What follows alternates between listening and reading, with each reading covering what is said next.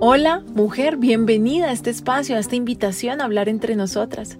Bienvenida a ti, esposa, que un día soñaste con hacer familia, con tu matrimonio y hoy que lo tienes, esa relación no resultó según lo planeado, para bien o para mal. Tal vez resultó mejor, se te ha dado todo muy bonito y fácil, o tal vez todo ha sido una cosa muy difícil. Bienvenida, esto es Hablemos de ser esposas.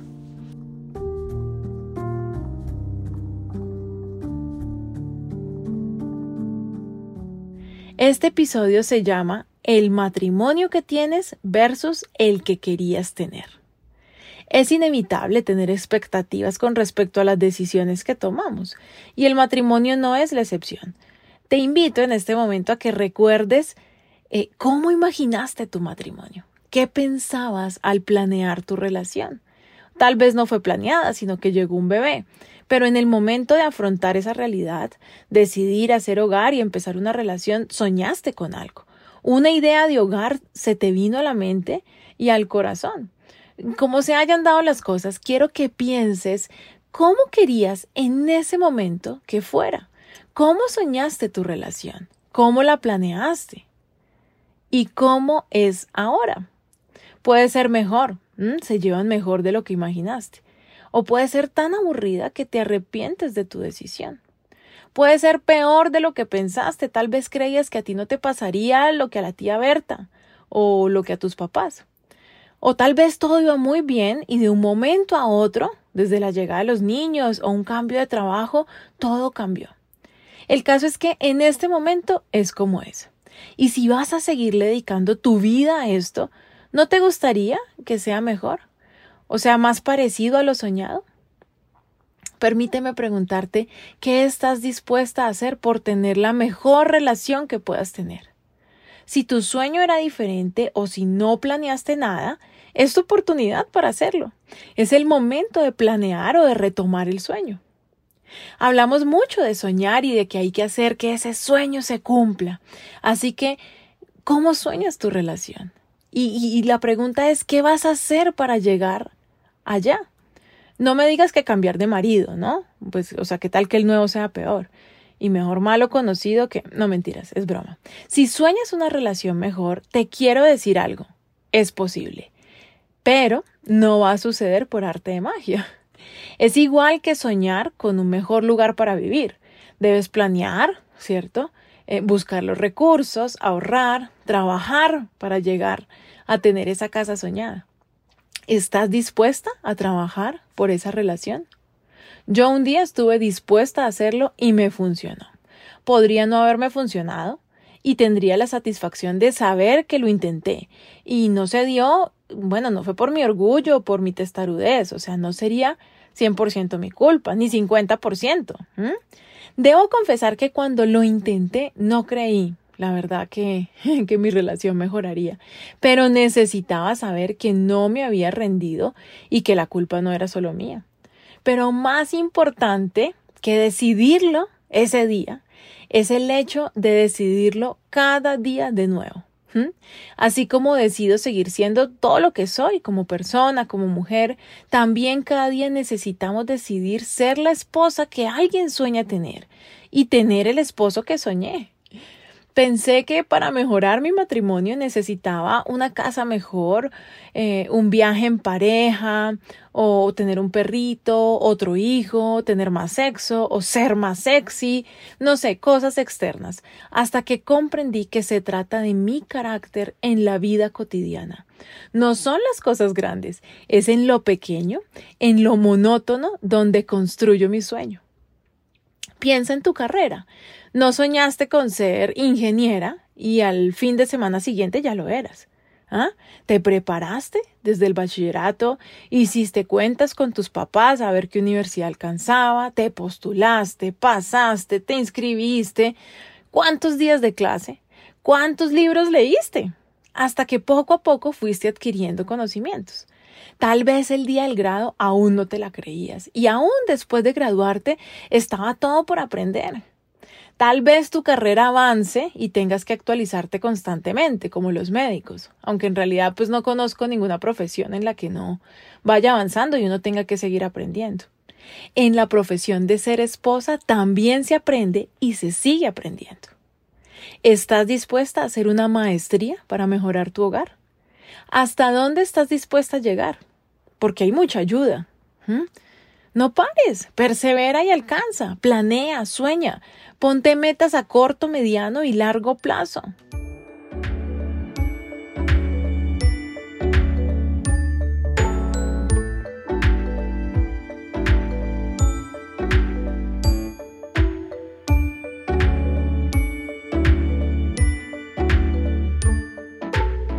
Va a tener que comenzar por tu carácter, eso sí te lo tengo que decir.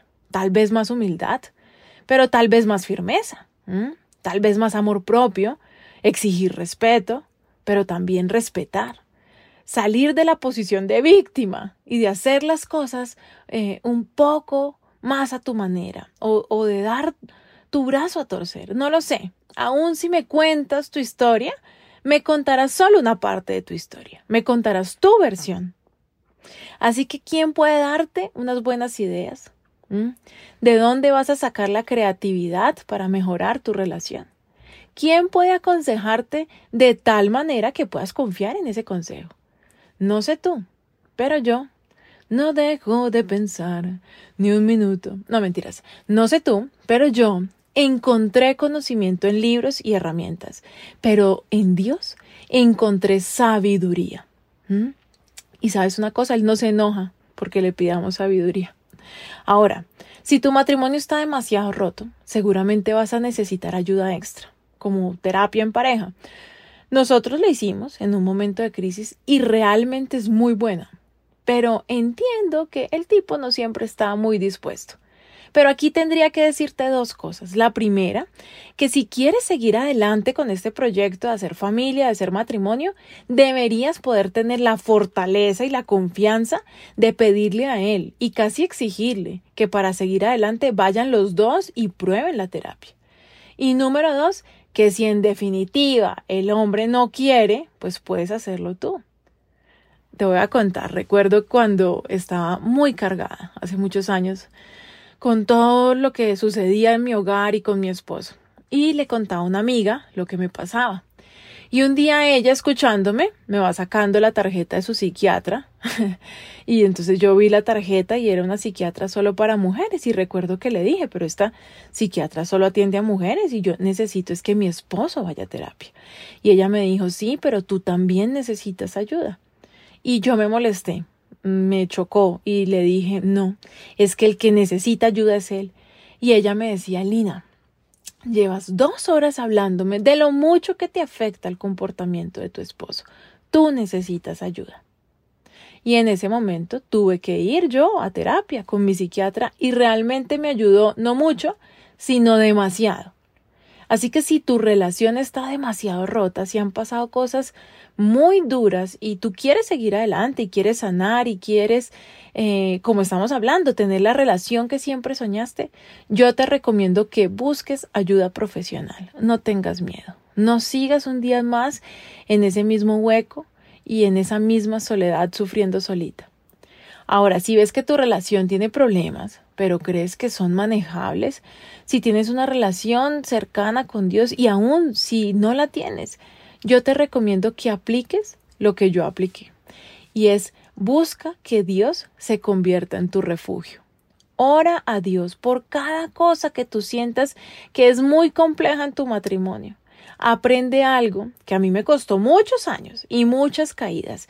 Y es que nuestra pareja no es la persona correcta para desahogar toda nuestra frustración. Nuestra frustración debemos manejarla nosotras mismas, pero debemos también pues aprender, ¿no? O sea, ¿cómo manejo eso? Una forma de manejar esa frustración es la oración, hablar con Dios y explicarle lo que sentimos. Y, y hay que aprender a entregarle a Dios esa frustración las lágrimas, la angustia, la rabia. Cuando tú haces eso, en un cuarto, solita, hablas con Dios, te aseguro que la paz que vas a sentir, no te lo va a poder dar nada más. O sea, ni este podcast, ni videos en Instagram, ni absolutamente nada más. Yo te recomiendo que hagas a Dios tu lugar de refugio, tu mejor amigo, con el que tú puedas hablar y desahogarte. ¿Por qué? Número uno, porque Dios te conoce. No puedes engañarlo. Puedes contarle tu versión, pero Él sabe la verdad absoluta. Número dos, porque así cuando vas a enfrentarte a tu esposo o las dificultades que tienen, tú vas a tener paz en tu corazón, vas a tener reposo y de esa manera vas a poder hablar con él, decir lo que tienes que decir, pero también callar cuando te tienes que callar. Pero mira, van a suceder cosas increíbles cuando tú empieces a buscar la ayuda de Dios. Van a pasar tres cosas. Una es que tú vas a estar más tranquila. Y eso es bien importante. Ya es, ya es una ganancia bastante grande. Vas a poder tener algo que se llama dominio propio. O sea, te vas a poder dominar a ti misma. Vas a poder eh, convertirte en una mujer mucho más tranquila una mujer que piensa antes de hablar, una mujer que no se desborda, que no se descontrola. Número dos, vas a comenzar a ver pequeños cambios en tu esposo que no se los estás pidiendo tú, sino que Dios mismo los está haciendo en su corazón. Y número tres, vas a ver como que el universo conspira a tu favor. O sea, vas a empezar a darte cuenta de cosas a tu alrededor y como que todo está a tu favor, ¿no? Como que vas a sentir un respaldo inexplicable en las cosas que vas a estar haciendo.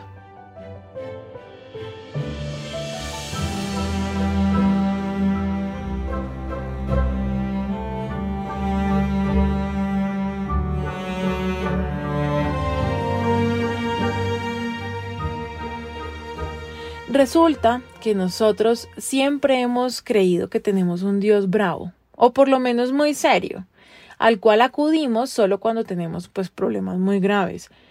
Pero yo he conocido un Dios dador de sueños. O sea, Dios es un papá que no solo nos cuida, no solo nos sana, nos protege, también nos manda pruebas en la vida, sino que es un papá que le gusta darle a sus hijos lo que ellos quieren. Por eso te invito a que le cuentes a Dios cuál es el matrimonio que tú quieres tener, cuál es la relación que tú soñaste desde el principio y cómo es ahora.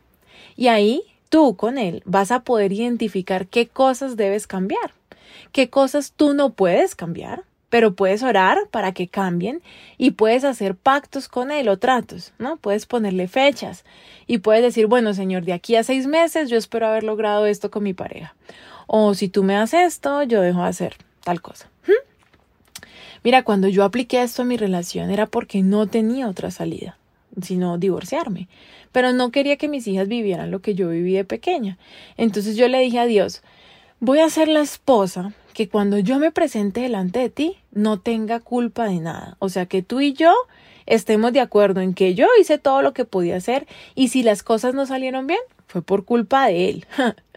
Pero pasaron esas tres cosas que te digo. Yo cambié, él cambió y todo alrededor comenzó a transformarse. Muchos amigos, amigos entre comillas, se alejaron o nos tuvimos que alejar de ellos. Muchas cosas económicas tuvieron que ajustarse, horarios, pero sobre todo nuestro carácter.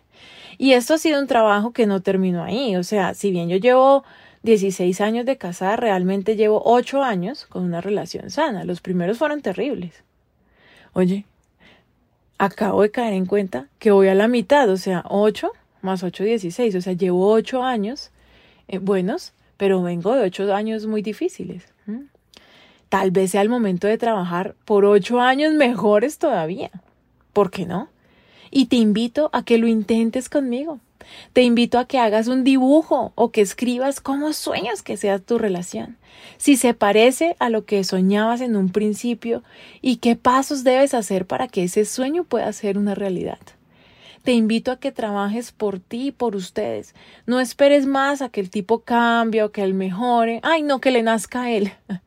se te puede ir la vida, mujer, esperando.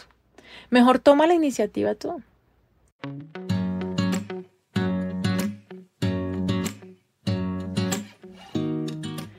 Sabes que en cada capítulo te dejo una frase para reflexionar y la de este episodio dice así. Si necesitan sabiduría, pídansela a nuestro generoso Dios y Él se la dará. No los reprenderá por pedirla. ¿Mm? ¿Qué te parece esa frase? Pero pues ¿cómo nos van a dar algo que no hemos pedido? Así que le pido a Dios que te dé esas ganas de hacer las cosas, de querer hacer las cosas del mismo tamaño de hacerlo. O sea, que te dé tanto el querer como el hacer. Y le puedas pedir a Dios la sabiduría para tener ese hogar que siempre soñaste y las herramientas para lograrlo.